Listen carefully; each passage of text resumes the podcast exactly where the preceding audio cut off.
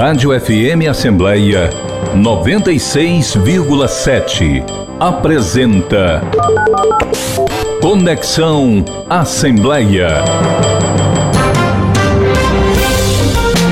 O Conexão Assembleia está no ar, o programa multiplataforma da Rádio FM Assembleia, que é transmitido na sua FM 96,7, na TV Assembleia e também no YouTube. Lembrando que a Rádio FM Assembleia está em um novo canal, então acesse o YouTube, arroba Rádio FM Assembleia, você clica no sininho para se inscrever e também ativa as notificações do canal.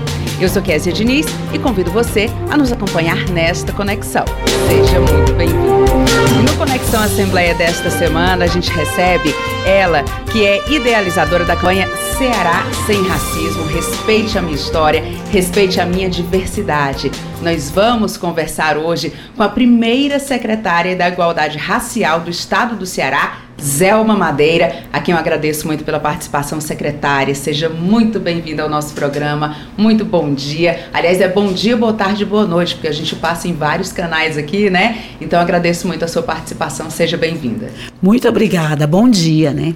Bom dia, boa tarde, boa noite, né? Para todos, todos e todes. Secretária, é, a gente estava até conversando ali nos bastidores, né?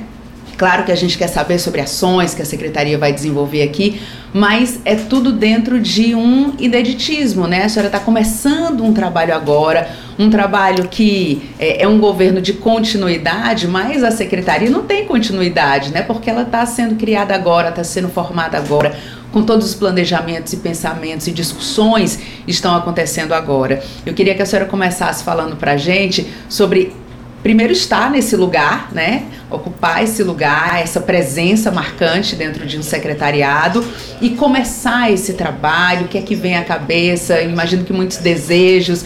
Como é que está esse início? Pronto, então eu já vinha com experiência de gestora da igualdade racial lá desde 2015, no então governo Camilo Santana que me convidou. Você sabe que eu sou da UES, eu sou professora, sou uma intelectual das relações étnico-raciais, uma estudiosa, acadêmica, e ele me chamou em 2015. Então eu já tenho uma experiência, só que no campo de uma coordenadoria, né? O ineditismo, como diz você, assinala a partir de 23, 2023, quando ao final do ano, né, o então governador Elmano de Freitas me chamou para uma conversa dizendo que iria criar uma secretaria da igualdade racial. Para minha surpresa, surpresa positiva, eu disse, ai, ai que bom. E ele já dizia, porque não adianta a gente colocar essa pauta de combate ao racismo, de combate à desigualdade em qualquer pasta, porque ela vai se diluir. E nós precisamos fazer muito dentro da questão racial. E aí eu fiquei muito feliz de um gestor ter essa compreensão, um governador ter uma compreensão de que a questão racial, diferentemente do que se possa pensar, não é mimimi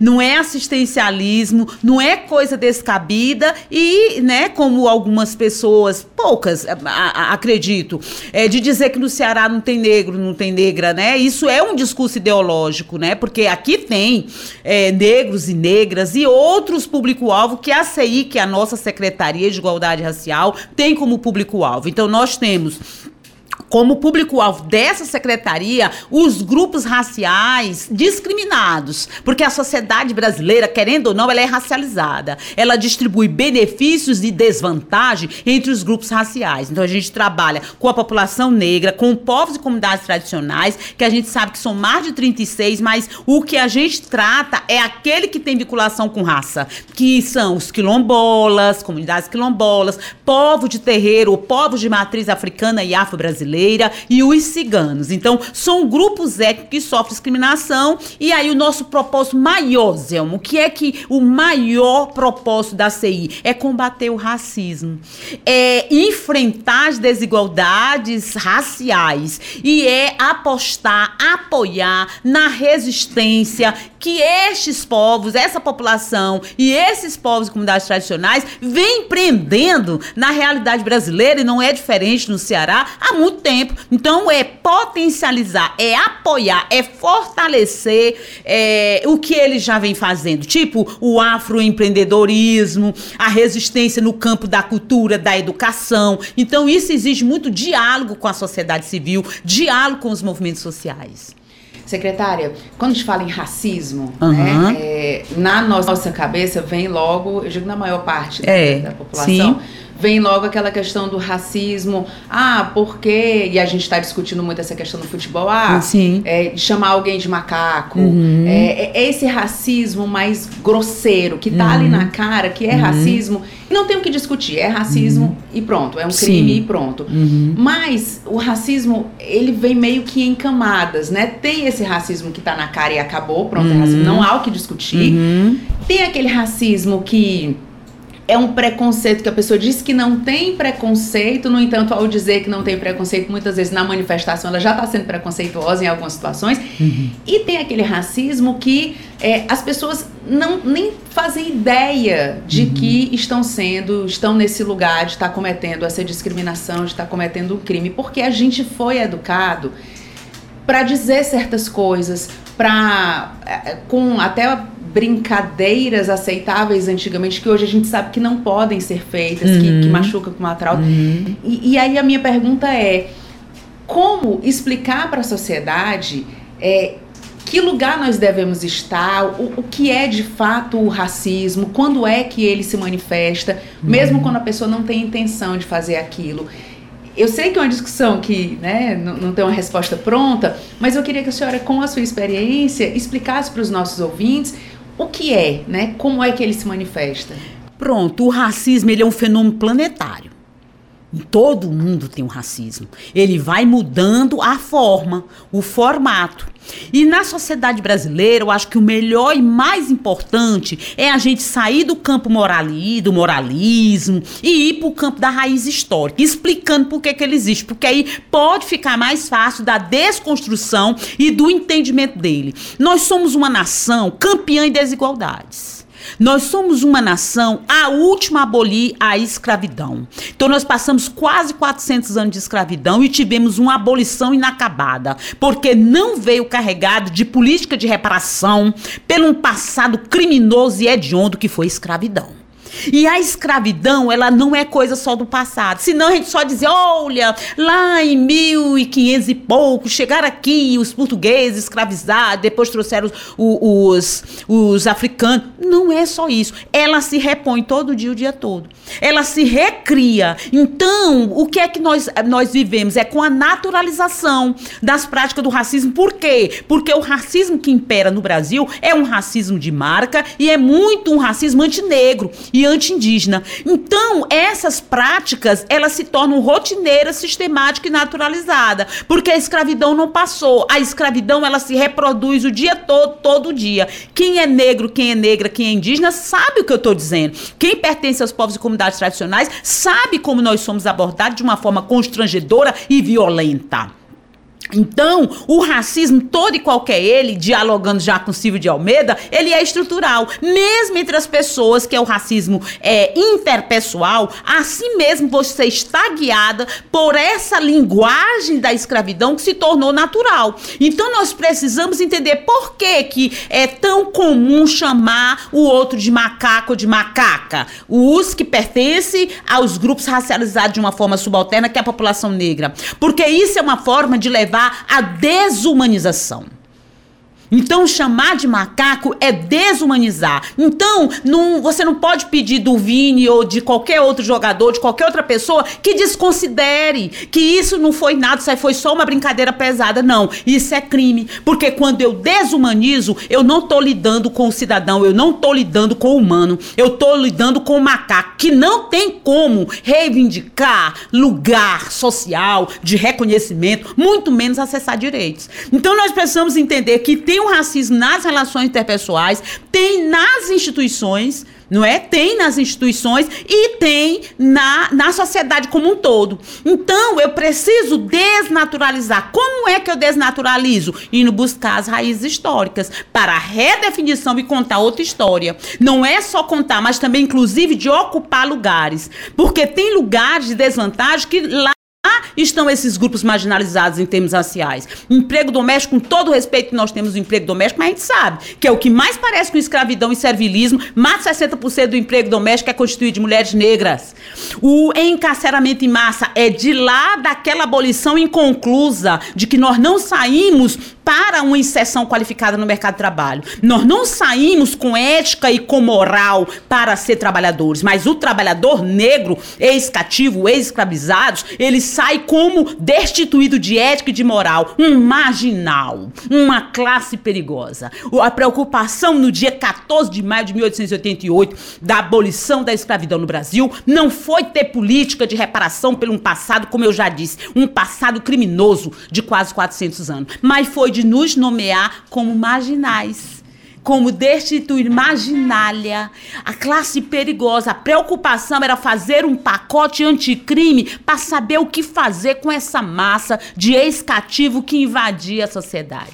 Então, se eu não tenho política de reparação por esse passado, eu vai ficar a própria sorte ou azar de cada indivíduo né, ex-escravizado, numa perspectiva individual, para se inserir ou não na sociedade. Então, se eu não tenho trabalho, eu vou estar numa situação de vulnerabilidade. E o que restou para a população negra? Pós-escravidão com a abolição, ou era um puro assistencialismo por parte do Estado, dos coitadinhos, ou os marginais. E onde é lugar de marginal, de classe perigosa? No presídio. E aí a gente tem o, a maior população né, dentro da, da, dos encarceramentos é de população negra. Né, porque nos falta oportunidade. Não é porque está grudada na gente como algo natural, que é o que dá base para o racismo, de que nós somos é, inferiorizados. Nós temos que conviver conviver com um, um grupo racial destituído de tudo e que não teve nenhuma contribuição para a edificação do Brasil como nação. Isso não confere. Nós ajudamos, se esse país se ergueu como nação, deve à população negra neste país. Secretaria, aí a gente vê, a gente está conversando com a secretária de Igualdade Racial aqui do Estado, Zelma Madeira. Secretária, é, a gente vê de alguns anos para cá, é, de alguns governos para cá, nacionalmente, a gente vê a política de cotas, né? Aqui no Ceará, inclusive, é, foi ampliada essa Sim. questão da política de cotas, não para universidades, mas é, para o setor público também, para contratações, concursos. É, é uma forma de reparar, porque existe uma polêmica também em torno disso, né? Com certeza. Mas é, na sua avaliação, uma forma, talvez não a ideal, mas é uma forma de, de reparar? Sim, na verdade, quando eu falo de política de equilíbrio racial ou de equidade racial, eu preciso das políticas públicas universais, que é o que as pessoas dizem. Mas por que, que não tem uma universal? Nós temos andado com políticas universais e, mesmo assim, nós não temos reduzido a desigualdade. Por exemplo, violência contra a mulher. Nós temos a Lei Maria da Penha, né, no sentido mais universal. E aí a gente sabe, os dados vêm indicando que ela realmente baixa a violência violência contra mulheres, mas as mulheres pertencentes aos grupos, principalmente o grupo não negro e não indígena. Então eu tenho uma política universal. E por que que mesmo assim eu não tenho o mesmo efeito de baixar essa desigualdade, essa vulnerabilidade, essa violência? Porque este acúmulo de, dessa história que eu acabei de contar, de 400 anos de escravidão, de mais de 130 anos, de uma abolição inacabada, inconclusa, que não tem política, só a universal não vai resolver. Porque a questão não é só essa. Então, quando eu quero um equilíbrio racial, eu aposto, né, na que nós acabamos de falar, que é numa o que a gente chama de ação repressiva. Racismo não é brincadeira pesada, racismo é crime e como tal deve ser tratado. Nós temos a DECRIM, processo tem que ser, é, é, boletim de ocorrência tem que ser feito, todo o trâmite, não é? É uma ação, ação repressiva. A outra que traz o equilíbrio, que vai enfrentando a desigualdade, são as ações valorativas. O que são valor, valorativa? É aquela aquela que aposta no processo de educação. Então, nós temos uma sociedade, como você diz, nós não somos educados para uma igualdade racial, para um equilíbrio racial, mas para naturalizar o racismo e as posições que essas pessoas ocupam de desvantagem. Então, vamos apostar nos processos educacionais. A título de exemplo, você me apresentou com a campanha Ceará Sem Racismo. Respeite minha história, respeite minha diversidade. Então, essa aí é uma ação valorativa. Vamos ensinar, vamos fazer uma campanha nesse estado, mas vamos implementar Lei 10.639, vamos implementar 11.645, que são leis que tornam obrigatório o ensino da história africana, afro-brasileira, indígena, nos currículos escolares. Vamos implementar as diretrizes para a educação quilombola. Vamos implementar uma, uma, uma diretriz para educação indígena, isso aí tudo é valorativa, porque eu vou apostar nos processos educacionais. E as ações afirmativas. As ações afirmativas, que essas têm causado tensionamento. Sabe por quê? Porque quando eu vou falar de ações afirmativas, eu vou falar de ocupar lugar na esfera social. Eu estou falando de bens, de bens raros, que é uma vaga na universidade, que é uma vaga no serviço público. Olha, então, com certeza, uma sociedade que é racista, mas não tem sequer unanimidade de que é mesmo racista, fica na confusão, que o racista é outro, eu não sou racista, racista é o, é o amigo do meu amigo. Então, isso tudo vai dar dificuldade para aceitar as ações afirmativas, principalmente na modalidade cotas raciais, porque nós vamos para disputa de lugares. Enquanto você faz alguma coisa, tipo negro é lindo, 100% negro, que isso é muito importante, mas se não mexer na estrutura social, até que vai. Mas na hora que você vai para ocupar um lugar social de vantagem, inclusive, aí nós vamos ter a disputa. Nós vamos ter quem é. Ah, eu sou contra isso, isso é muito humilhação, isso, né? Mas isso é uma ação reparadora de um passado criminoso. Então, no Ceará, a título de exemplo do Nacional, quando no Nacional nós temos uma lei 2.711, que é para a inserção né, desses grupos em desvantagem no ensino superior, o Estado, e que data de 2012, em 2017, o governador Camilo também sancionou uma lei 16.197 de 2017 para ingresso nas universidades públicas estaduais, a UES, a UVA e a URCA, que são leis que é importante, porque são aí cotas sociais e raciais, essa daí, que tem que ser monitorada. E é esse o nosso papel como CI de fazer o monitoramento. Uma outra lei, né, de ação afirmativa, modalidade cotas, no cenário nacional é a 12.990, que data de 2014, que é aquela reserva de 20% das vagas para negros. Quem são negros? Pretos e pardos.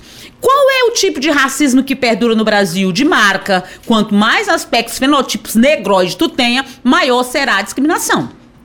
Então, é, é, e aí a gente sabe de fraude. Eu estou dizendo isso porque a gente sabe também de fraudes que tem na Lei 12.990, a título da 12.990 de 2014. Governador Camilo Santana também sancionou a nossa, 21, é, a 17.432 de 21, de 2021, que também reserva vaga de 20%, tanto nos concursos como seleções públicas. E isso tudo causa um alvoroço.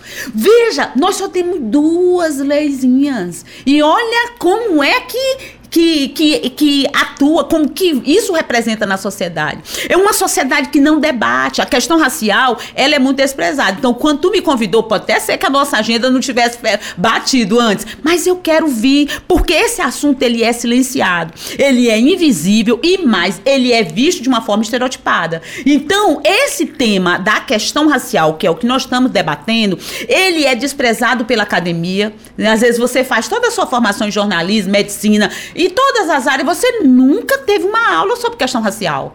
E nós somos 56% da população de pretos e pardos no Brasil. Só perdemos para países de África em população negra. E a gente não vê. Mas é também desprezada pelo jurista, que é quem faz a lei. Mas é também desprezada pelos economistas, que fazem a, a, os modelos de desenvolvimento né? Mas também é desprezada pela grande mídia, que aí vai gerando, né, informações, definindo decisões e tudo mais. Então é um tema desprezado. A gente precisa mudar essa realidade. Essa realidade precisa ser modificada a partir do Estado, mas também pela sociedade civil, né? Todos nós, afinal, o racismo não é um problema do negro e da negra. O racismo é problema de todo mundo. Ou a gente resolve este racismo, estas desigualdades raciais, ou nós não vamos ter modelo sustentado de desenvolvimento social e econômico nunca. A gente está conversando com a secretária da Igualdade Racial do Estado, Zelma Madeira falando sobre, enfim, a secretaria e também sobre o racismo. É, secretária, inclusive quando a senhora fala isso, vem na minha mente o seguinte: a gente não pode tratar o racismo ou essas pautas como pautas da minoria, porque elas não são da minoria, elas devem ser de todo mundo, né? E é, a questão da educação, cada vez mais a gente tem que discutir, tem que levar esse assunto para o maior número de pessoas, inclusive na escola. E quando eu falei aquela questão da, do racismo em camadas, né? Pessoas uhum. que nem uhum. sabem que estão sendo racistas, Sim. que estão sendo. Uhum. Eu estava acompanhando algumas entrevistas da é, da Preta Gil, por exemplo, Sim. e ela falando que ela foi para um evento para falar sobre o empoderamento da mulher e tal, tal, tal. E ela disse que em alguns momentos ela usou expressões. Né? Ela disse, ah, eu sempre fui uma mulata, não sei o que, tá, tá, tá. Uhum. E ela usou expressões e a, a plateia já tinha ali uma formação, né? E a plateia chiou na hora e ela disse, mas o que é que eu tô falando? Eu tô falando É. alguma coisa de errado? Aham. Ela disse que na terceira vez que ela falou alguma palavra que não era pra falar ali, no- dentro daquele contexto, ela disse, não, peraí, eu vou me retirar, eu peço desculpas, eu vou me retirar porque eu preciso estudar sobre isso, eu preciso entender, né, o, o que é que eu, onde é que eu não estou me colocando. Meu nome é Preta, mas, É. né, já, vem- já É. traz isso, mas eu não tô sabendo me colocar. E ela disse que foi estudar sobre Sim. isso. E eu vejo no nosso dia a dia expressões como, por exemplo, ah, eu vou mudar o criado mudo do meu quarto, Uhum. ao invés de usar a mesinha de cabeceira. né? É. São expressões que hoje a gente já vai começando a entender, mas precisa de educação para Uhum. isso, né, secretária? Desde o exemplo mais bobo É. até uma questão de você saber se colocar, de você saber conversar. E, e não deixar isso pra lá, não achar que isso é uma bobagem, ou como a senhora disse, que isso é um mimimi. É. Não é um mimimi, não É. é pauta de minoria, é pauta da sociedade. É verdade. Você viu como quando é dentro do mulata, né, que é quem vem de mula, de algo híbrido, né, que não, não é legal, né? Essa coisa híbrida, ninguém vai tratar algo puro por um híbrido. Isso é linguagem da escravidão. Tá vendo? Então a gente, as mulatas de Sargentelli, todo mundo achava bonito, né? Algo como se fosse. é, mas veja o que é que tá por dentro. É isso que eu tô chamando de raiz histórica. Porque se a gente não faz essa desconstrução, e outra coisa, o racismo, como nós temos uma sociedade racializada, que ela vai definindo lugares, né, a partir da sua pertença nos grupos raciais, você vê que nós negros e os indígenas e povos comunidades tradicionais não tem necessariamente de ter letramento racial né? Quando ela disse, eu sou mulata e via chiar, por que nós não tivemos, por exemplo, uma bolha em que a gente ficou, esses grupos marginalizados, guardados, para não ter nenhum contato com a, a- a- o que se vendeu de identidade nacional, né? Não! Nós estamos juntos e misturados. Então, muitas vezes, a, a- dimensão dos relacionamentos ou dos casamentos é uma forma, para alguns, né, de ganhar ascensão e mobilidade social. Casar pessoas negras ou indígenas ou dos povos comunidades tradicionais com brancos, no sentido porque branco é o que foi tido como padrão e padrão aceitável, né? Isso é que é raci- racionalidade, isso é que é modernidade, isso é que é civilização. Então, é, é, eu vou encontrar isso, nós não podemos culpabilizar, né? Negros, já, já pensou esse negro aí, ele é jogador, ganha muito dinheiro, mas a primeira coisa foi comprar uma Ferrari e uma loura, né? Às vezes as pessoas dizem isso, né? Então, é porque é uma forma, né, de como é, qual é o que é que você vai pagar para você ser considerado como humano, você não ser desumanizado e não ser identificado como macaco. Então é isso, né? Que a gente precisa entender dessa linguagem, como é que ela vai ganhando terreno e como que a gente pode fazer a desconstrução. Só desconstrói se for atrás da história. Se não, só for, né? A gente não vai nunca. E o combate ao racismo é o que você diz, complete a toda a humanidade. Toda a civilização não vai ser considerada civilização se tolerar o racismo, se- quer nas relações interpessoais, quer dentro das instituições, quer na sociedade ampla, sociedade civil. É algo que nós devemos combater, né? Porque desumaniza, porque dos- desumaniza, nos retira do lugar do sujeito para a- o macaco. Secretária, e outra entrevista também que eu, eu gosto muito da, da Thaís Araújo, Sim. das colocações dela, ela, ela é muito firme, muito forte. E uma das coisas que ela falou que eu não, tipo, porque eu venho de um lugar de muito privilégio, né? Eu sou Uhum. branca, do olho Uhum. verde, Uhum. é, nunca é, tive nenhum tipo de preconceito, nunca ninguém me deu um não pela minha aparência. Sim. Então, às vezes, se colocar nesse outro lugar é, é muito distante, né? Mas É. aí você vai ouvindo e tal. E aí a Thais Araújo usou a expressão, eu fico até emocionada quando eu, quando eu lembro disso. Ela Uhum. dizendo que ela tem que ensinar para os filhos dela que se eles estiverem com medo, se eles estiverem brincando na rua, eles não podem correr, né? Teve medo de alguma coisa, ele não pode correr, porque se a polícia chegar, ou, enfim, se, alguém chegar, vai dizer não, ele tá correndo, ele tá fazendo fazendo alguma coisa errada. Uhum. E não ele é vítima de alguma coisa que estão fazendo. Uhum. Levar isso para um contexto do nosso país e perceber que as pessoas com quem a gente convive passam por isso é uma situação que a gente nem sabe né, a, a dor que isso causa, né? Não só para o indivíduo, mas para os pais, é. para os familiares. E como é que a gente pode informar as outras pessoas, levar essa. É, é, é, discutindo, é levando esse tipo de relato? Como é que a gente pode sensibilizar as outras pessoas sobre isso? Nós temos diversas formas. Nós temos desde a hora de entender que não é brincadeira pesada e como tal nós vamos agir, porque o racismo ele, ele é crime. Né? Vai para o campo da judicialização, vai para o campo da, do BO, da polícia, né? É, da delegacia até ensinar, que é o que hoje tá, muita gente está chamando de letramento racial, isso. né? De letramento racial. Mas isso que a Thaís sente, nós, mães negras, nós sentimos. Então, algumas preocupações que nem passa na cabeça de vocês como mães brancas, é todo o tempo. Então, a gente já, a criança, ela já vai sendo comprometida à infância. Porque a gente, desde pequena, a gente já está dizendo para ele se ligar né? Porque ele precisa se ligar, não pode correr, se é já jovem, adolescente, está dirigindo, quando for fazer todo e qualquer movimento dentro do carro, tem que dizer, agora eu vou abrir para pegar o documento. Agora, porque senão vai ser tempo, vai ser sempre justificado, né, a violência até a letalidade. Não é à toa que a gente tem um grande número de homicídio da juventude. Não é porque a juventude é aquilo que eu te disse, quando a gente saiu da abolição, nós não saímos com ética e com moral para ingressar numa sociedade que se dizia urbana, se dizia moderna, se dizia industrializada. Nós saímos foi como classe perigosa. Então é assim que nós somos lidos, é como classe perigosa a nossa juventude, né? E isso dói muito. Nós precisamos de muito de fazer isso que eu tô te dizendo. São iniciativa de que o racismo é crime, não é brincadeira pesada, que nós vamos fazer campanha, que nós vamos ensinar, que a escola tem que se comprometer, mas não é só dar os conteúdos, né? E a gente sabe o qual a dificuldade. Nós temos 20 anos da Lei 10.639. E tem professor que você pergunta o que é a Lei 10.639, ele não sabe dizer o que é.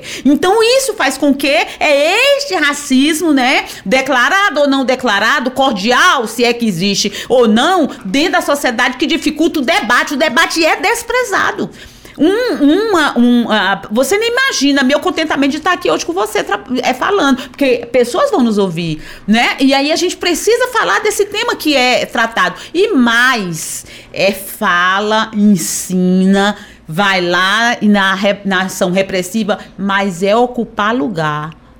Eu preciso na escola ensinar os conteúdos, mas quantos professores são negros, são negras, são indígenas, são povos de comunidades tradicionais, são os vulgos macumbeiro, umbandista, candomblessista e pode dizer na escola que são?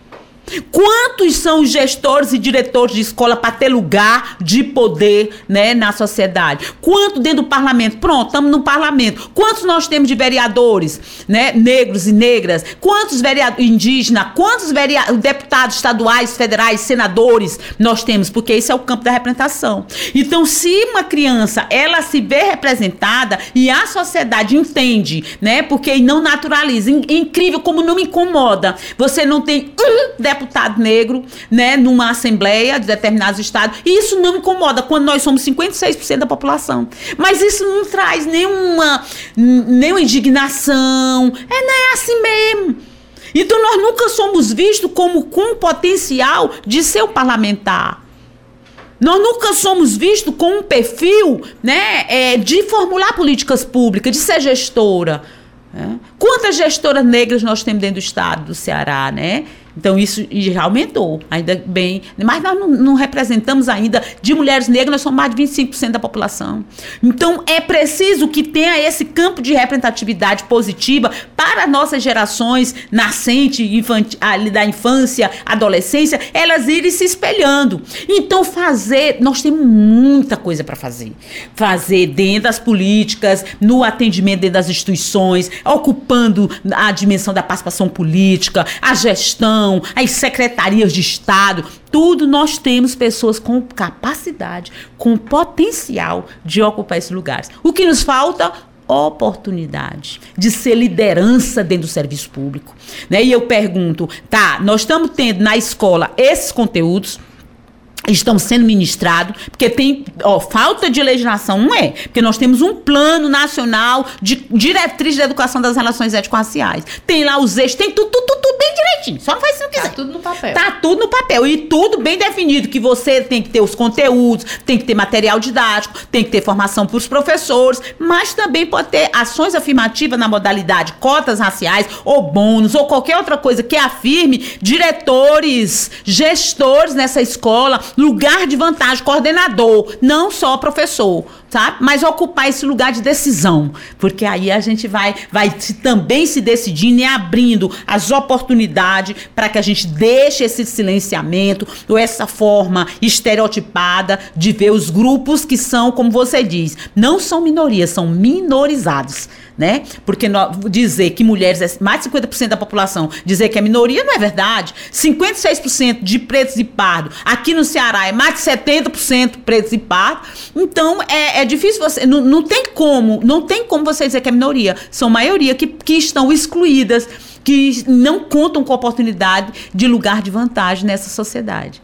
A gente está conversando com a secretária de Igualdade Racial aqui do estado do Ceará, Zelma Madeira. E você que nos acompanha, se você não começou, né, assistindo o programa, não pegou o comecinho do programa, não se preocupe, porque assim que a gente acabar aqui o nosso programa, você pode ir nas redes sociais, no canal do YouTube da Rádio FM Assembleia. O programa já fica disponível lá. Você pode também utilizar a nossa plataforma em podcast. Você vai no podcast Rádio FM Assembleia, lá você vai encontrar o nosso programa e você pode inclusive compartilhar com os seus amigos o link do programa tanto no YouTube quanto no podcast para a gente poder levar esse programa e a fala da secretária Zelma Madeira para um número maior de pessoas, porque esse é um assunto que precisa ser discutido é, e de uma maneira acho que leve e informativa, como a secretária está colocando, né? Falando da história, falando do que precisa ser modificado, sem mimimi, como ela já colocou aqui, mas puxando essa discussão.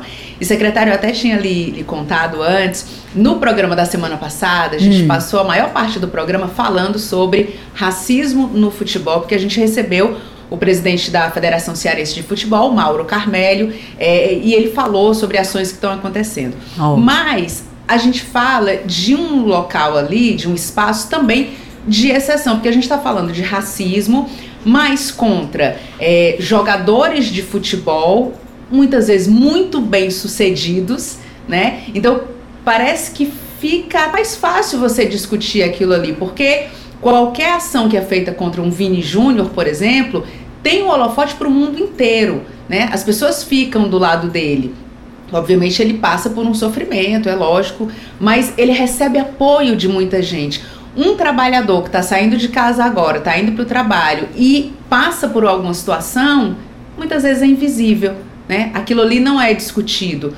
É, como é que a gente pode pegar esse momento que está acontecendo, em que está todo mundo mobilizado nessa questão contra o racismo, é, e trans, transformar isso num movimento que chegue não só no jogador, que querendo ou não tem um lugar, um lugar ali de, de privilégio, né, porque ele tem essa possibilidade de receber esse apoio, mas levar para um adolescente, levar para um trabalhador que está ali no seu dia a dia e que não tem esse acesso nem à divulgação do que está acontecendo, que muitas vezes quando ele é vítima de racismo, ele precisa provar que ele foi vítima, né? É, é quase como se estivesse colocando em xeque a palavra dele. É, como é que a gente faz para não perder esse momento?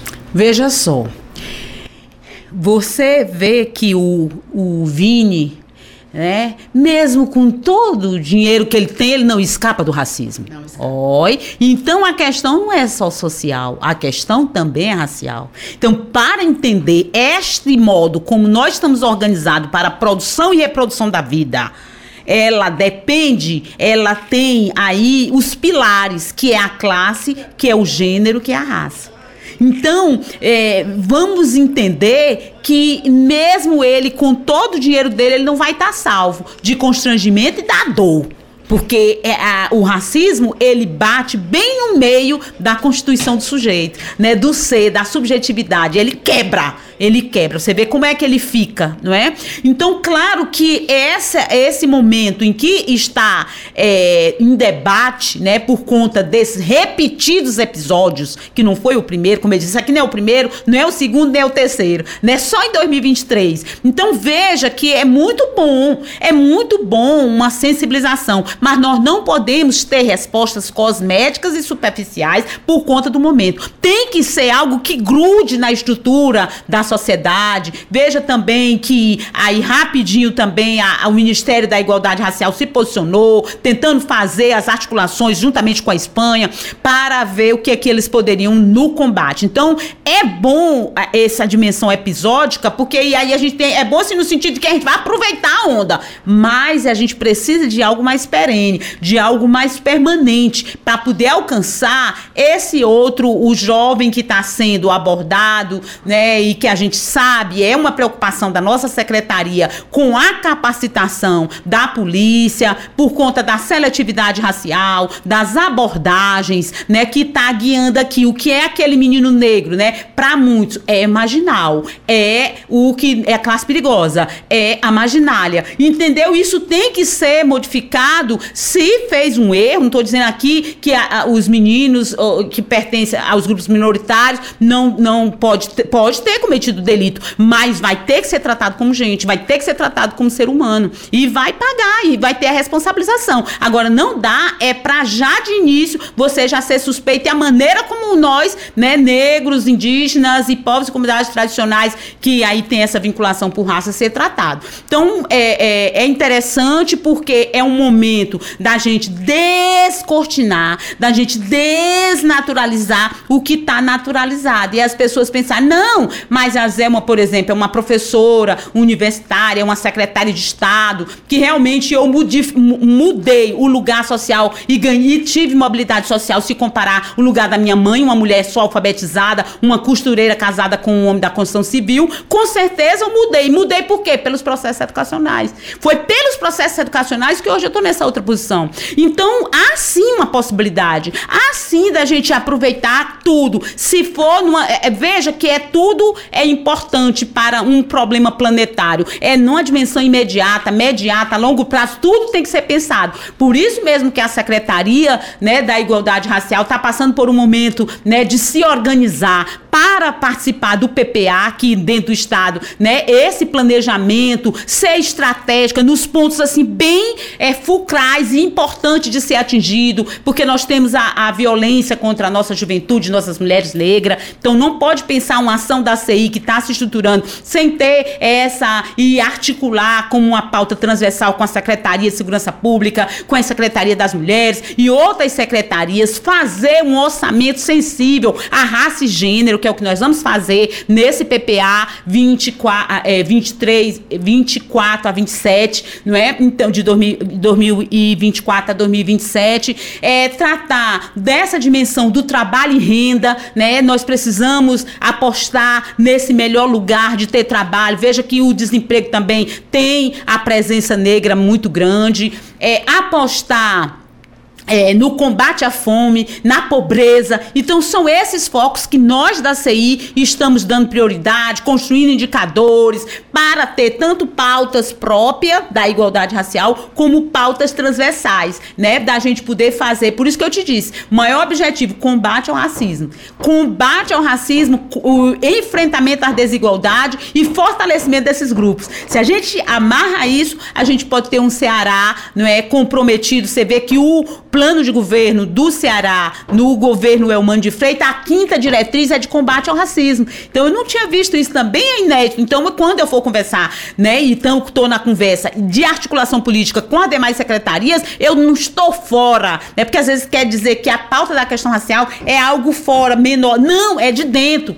Porque para ter uma boa segurança é, pública, eu preciso tratar da questão racial, uma boa educação, né, o meio ambiente, todas as pautas são legítimas de atravessamento de transversalidade. E meu propósito, meu empenho como secretária, como gestora, é dialogar, é articular, é fazer um bom PPA, é mobilizar os movimentos sociais negros, né, dos quilombolas, dos ciganos, dos povos comunidades tradicionais, de matriz africana, de participar, de ser ouvido, de dialogar, porque eles sabem o que querem, eles sabem onde é que está doendo e sabem dizer. Então nós precisamos de uma escuta, uma escuta qualificada como Estado para absorver essas demandas. Mas a gente, inclusive a, a CI, juntamente com a CESPORT, a Secretaria de Igualdade Racial e do Esporte, nós fizemos né, um card, cartão vermelho para o, o, o racismo né, da gente estar tá dentro também o futebol, né, a gente precisa trabalhar e não é só é, é, veja que é desde os técnicos, né, de quem compõe as ligas, quem está presidindo,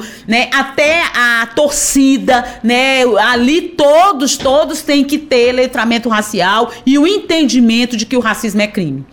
A gente está conversando com Zelma Madeira, que é secretária da Igualdade Racial aqui do Estado. Secretária, a senhora começou a falar um pouco sobre o PPA, né, que é o Plano é, Plurianual. A gente vem acompanhando essas discussões, inclusive nacionalmente, né? O governo federal está é, fazendo, já passou aqui pelo Ceará, né? Tá, uhum. E está fazendo discussões. O Estado também faz as suas discussões, mas essas discussões que acontecem hoje, elas vão é, ganhar prática mesmo a partir dos próximos anos. É um plano que é pensado num ano para ter início nos próximos anos, né? Então, 23 a gente pensa em 24. É, e, e aí, dentro dessa perspectiva de elaborar essas propostas e com essa intersetorialidade, né, conversando com outras secretarias também, e aqui no Ceará a gente tem além das secretarias, né, que são, são mais tradicionais, como Secretaria de Segurança Pública, a gente tem algumas pautas que acho que podem ser muito incorporadas à questão é, da igualdade racial, que é a questão da Secretaria das Mulheres, né? A Secretaria dos Povos Indígenas, a gente já conversou com a secretária Juliana ah, aqui também, foi uma entrevista maravilhosa, está disponível no YouTube e em podcast também você pode conferir. E é, toda essa discussão, ela envolve também aqui no Ceará a sociedade? Vocês estão motivando também, por exemplo, professores, educadores? É, é, é, essa discussão ela ganha também essa dimensão da população participar? Pronto. O nosso lançamento do PPA, né, do Plano Plurianual no Ceará, vai ser lançado juntamente com os secretários para a gente poder pensar a forma de mobilizar no dia 6 que é amanhã, né? Então amanhã a gente já vai estar tá lançando o PPA. E dentro do lançamento do PPA, dentro da programação, tem as oficinas regionais. Então nós vamos andar nas 14 regiões. E aí cabe muito, né? A nossa articulação, cada secretaria está muito vinculada também aos movimentos sociais, a dinâmica societal da sociedade civil. Então a gente vai dizer com prévio aonde é que vai acontecer na região, é, na região administrativa 5, vai ser no município fulano de tal, no dia tal, dizer sempre com antecedência e a gente acompanhar, né? Quem é o gestor, acompanhar também, né? Montar suas equipes técnicas, porque veja que a gente precisa ter uma escuta dos movimentos, mas nós temos que ter uma capacidade técnica de fazer com que aquela proposta ela ganhe o formato da metodologia adotada. E nesse ano nós temos um diferencial, né? Que para nós da igualdade racial é muito importante. Nós estamos aí com uma espécie de projeto piloto com a instituição TID Setúbal para orçamento sensível a gênero e raça. Então, a gente já, é, já vem trabalhando no sentido de que cada secretaria ela também tem que ter o compromisso. Não pode ficar só para das mulheres, que é do gênero, e só para nossa da igualdade racial, mas tem que atravessar todas elas, né? Então há uma nova concepção e necessário. Por quê? Para a gente poder dar a invasão e saber dizer a evolução, por exemplo, de investimento em igualdade racial, em, em equidade de gênero. Como é que fica esse governo durante esses três anos, né? Que vai ser só no próximo, mais um ano do próximo governo. É assim que a gente pensa o PPA. Então, é, é pensando nisso que foi também que a CI já fez no mês passado. Nós chamamos todas as secretarias secretarias, todos os órgãos vinculados, para enviar três representantes para participar de um curso de como você preencher o critério raça-cor. Por quê? Porque a gente quer qualificar os dados. Porque aí é, é a questão da autodeclaração. Você tem que perguntar à pessoa como ela se autodeclara, para que a gente possa entender quantos pretos, quantos pardos, que é igual a negros no Ceará. Então, é essa. A gente precisa debater para as pessoas entenderem assim. Ah, pois eu nem pergunto, porque eu tenho vergonha, não vou perguntar, não. Vai que a mulher se zanga da gente perguntar. Tá vendo? Olha só a invisibilidade ou a visibilidade estereotipada negativa de, de de perguntar uma pertença étnico-racial, a gente tem que dizer, tipo, quando eu pergunto se é Estado Civil, tipo, eu pergunto o endereço, eu tenho que perguntar a pertença étnico-racial. E aí eu fiquei muito, muito feliz, porque eu considero um momento histórico dentro da máquina do Ceará, treinar, capacitar, dialogar, falar sobre critérios raça-cor do IBGE, de como você vai, é, como você vai preencher e a tendência maior no, no Ceará com a mestiçagem que é grande da pardalização. Nós vamos ter muitos pardos no Ceará. É, na unidade de federação, quem tem mais pardo é o Pará e o Ceará. Então, quando você vai ver mais de 60 e poucos por cento, são pardos e pretos são é, só 5%. E quando eu junto pretos e pardos, porque economicamente está muito parecido, é que eu vou ter população negra. Então eu fiquei muito contente, sabe? É, é, é são conquistas e aí também ver que muitas das secretarias já está colocando, e a principal secretaria, principalmente quando eu falo de pessoal, a CEPLAG, já colocou como campo obrigatório a pertença étnico-racial, que não era. Então agora você está fazendo um, um, preenchimento, na hora que chegou lá, pertença étnico-racial, você é um campo obrigatório para você preencher para nós é muito importante, porque isso qualifica dados. Então eu só posso propor política de promoção da igualdade racial, política de equidade racial, se eu tenho dados. Como é que eu vou chegar a dizer que o desemprego está assim, está assado, se eu não tenho dado? Para provar. É, esse aí é um, é um tema que a gente nem imagina, né, que faz essa diferença e como a senhora é. faz muita diferença. A gente está conversando com a secretária Zelma Madeira, secretária, é, que é secretária da Igualdade Social. Racial. Ceará, racial, aqui do, do, Ceará, que não deixa de ser social também, né, é. secretária, que a gente vai para é. aquele outro lado. Mas, secretária, é, esse trabalho começando aqui no Ceará, uhum. É, e a gente vê um diálogo, né, inclusive na formação de secretariado, uhum. é, nas secretarias que foram criadas aqui uhum. no Ceará, a gente vê um diálogo, uma sintonia com o governo federal. O governador Emmanuel de Freitas, inclusive, quando foi montar o secretariado, ele disse: Não, eu vou esperar um pouco, uhum. porque eu preciso ver o que é que vai ser recriado de ministério, recriado ou criado, para que a gente tenha aqui também essa, esse diálogo direto. E aí eu queria que a senhora contasse para a gente nesses bastidores aí. É, como é que está esse diálogo entre Estado do Ceará, né, uhum. nessa questão da igualdade racial, com o governo federal? Pronto. Para nós também, muito interessante nós contar com o Ministério da Igualdade Racial, que a ministra à frente é Aniele Franco. Né? Então, é, nós já fomos a Brasília, já começamos as costuras de articulação, e aí nós tivemos no último dia, não lembro bem, acho que foi 18, foi 19 de maio, ela veio ao Ceará lançar uma caravana Juventude Negra Viva. Antes o programa era Juventude Viva. Veja que agora Juventude Negra Viva. Iniciou pelo Ceará, não é? E aí para a gente fazer o que que era essa caravana? E aí a gente teve um momento de conversar. Já tinha ido a Brasília, mas ela veio para cá e a gente tenta alinhar as nossas perspectivas. E aí ela chega com o seu ministério juntamente com a Secretaria Nacional de Juventude e diz: "Vamos fazer uma caravana no Ceará. Queremos conversar com lideranças negras jovens para que a gente possa levantar a, os problemas que toma essa e que vive é, e, e, sobrevive aí essa juventude negra aqui no Ceará. E aí a gente organizou tudo numa grande parceria que eu consegui, é, com, com, eu julgo que foi muito importante ouvir essa juventude e dali fazer o quê? Um diagnóstico. É um diagnóstico do Ceará, como anda, né, a este, né, esta violência violência contra a juventude e o que a juventude propõe de ação. É um, foi um tipo de um planejamento rápido né, e participativo em que ela levou. E nessa ocasião a gente conversou muito, né? Da, esse entendimento de que nós perdemos muito tempo, porque é, com a década dos afrodescendentes, veja que a minha a campanha lá atrás, Ceará Sem Racismo, ela é toda inspirada na década dos afrodescendentes, que iniciou em 2015 e foi até 2026 e vai até 2020 2024, ou seja, no próximo ano já acaba, e a gente praticamente no Brasil não ouviu, não sabe, não ouviu, não ouviu, não sabe, né? Porque foi coincidiu impeachment, coincidiu fragilização dessa política de igualdade racial no, no Brasil.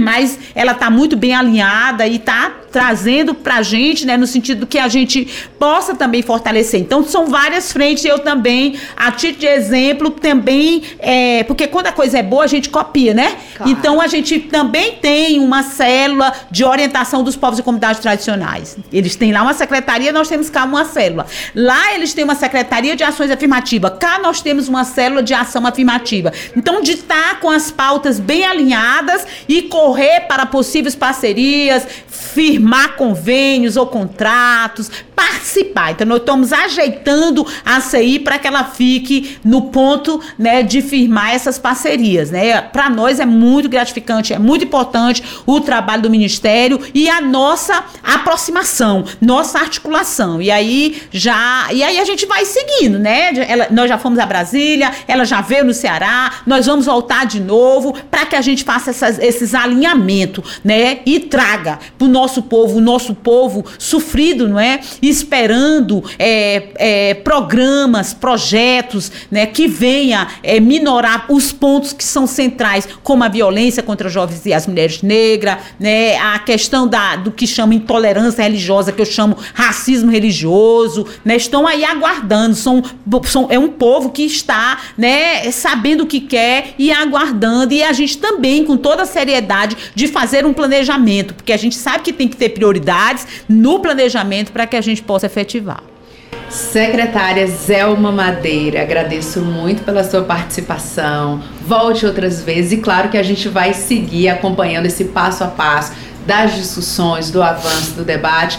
Nossas portas sempre abertas aqui para sua participação. Muito obrigada por compartilhar seu conhecimento aqui e boa sorte, muito sucesso. Muito obrigada, vou precisar muito, né? Nós precisamos com a equipe toda engajada também, com representatividade de jovens negros, de juventude, de, de mulheres negras, né? De mulheres quilombola, tudo compõe a nossa equipe. E aí, se você quiser acompanhar, vá lá no, no arroba Igualdade Racial CE, que é o nosso Instagram, e a gente está sempre colocando, né? O que a gente vem fazendo e o que outras pastas vêm fazendo mas que atravessa a, a equidade racial, como agora nós temos um edital da Fundação Cultural Palmares, que a gente também já foi lá, já conversou com o presidente e temos alinhado para que a gente chegue com ações concretas, iniciativa para a, o nosso público-alvo direto. Obrigada, Muito obrigada, viu? Eu que agradeço essa oportunidade de estar aqui. Conte comigo sempre. Contamos e a senhora conta, conta com a gente também aqui sempre. Ótimo, maravilha. E você que nos acompanha aqui no Conexão Assembleia, você sabe, né? Estamos sintonizando no rádio, na FM 96,7, como também no site da Alessi, no YouTube. Sempre às segundas-feiras, às 8 horas da manhã, a gente tem encontro marcado. Nós também estamos na TV Assembleia, todas as segundas-feiras, às 8h30 da noite. Conexão Assembleia também está disponível no podcast Rádio FM Assembleia. Basta você procurar o nosso canal nas principais plataformas de áudio, como Spotify, Deezer, Apple e Google Podcast. E para participar do nosso programa, enviando algum comentário ou sugestão, anote o número do nosso WhatsApp, 859-8201-4848. Muito obrigada por nos acompanhar em nossa Conexão Assembleia e até o próximo.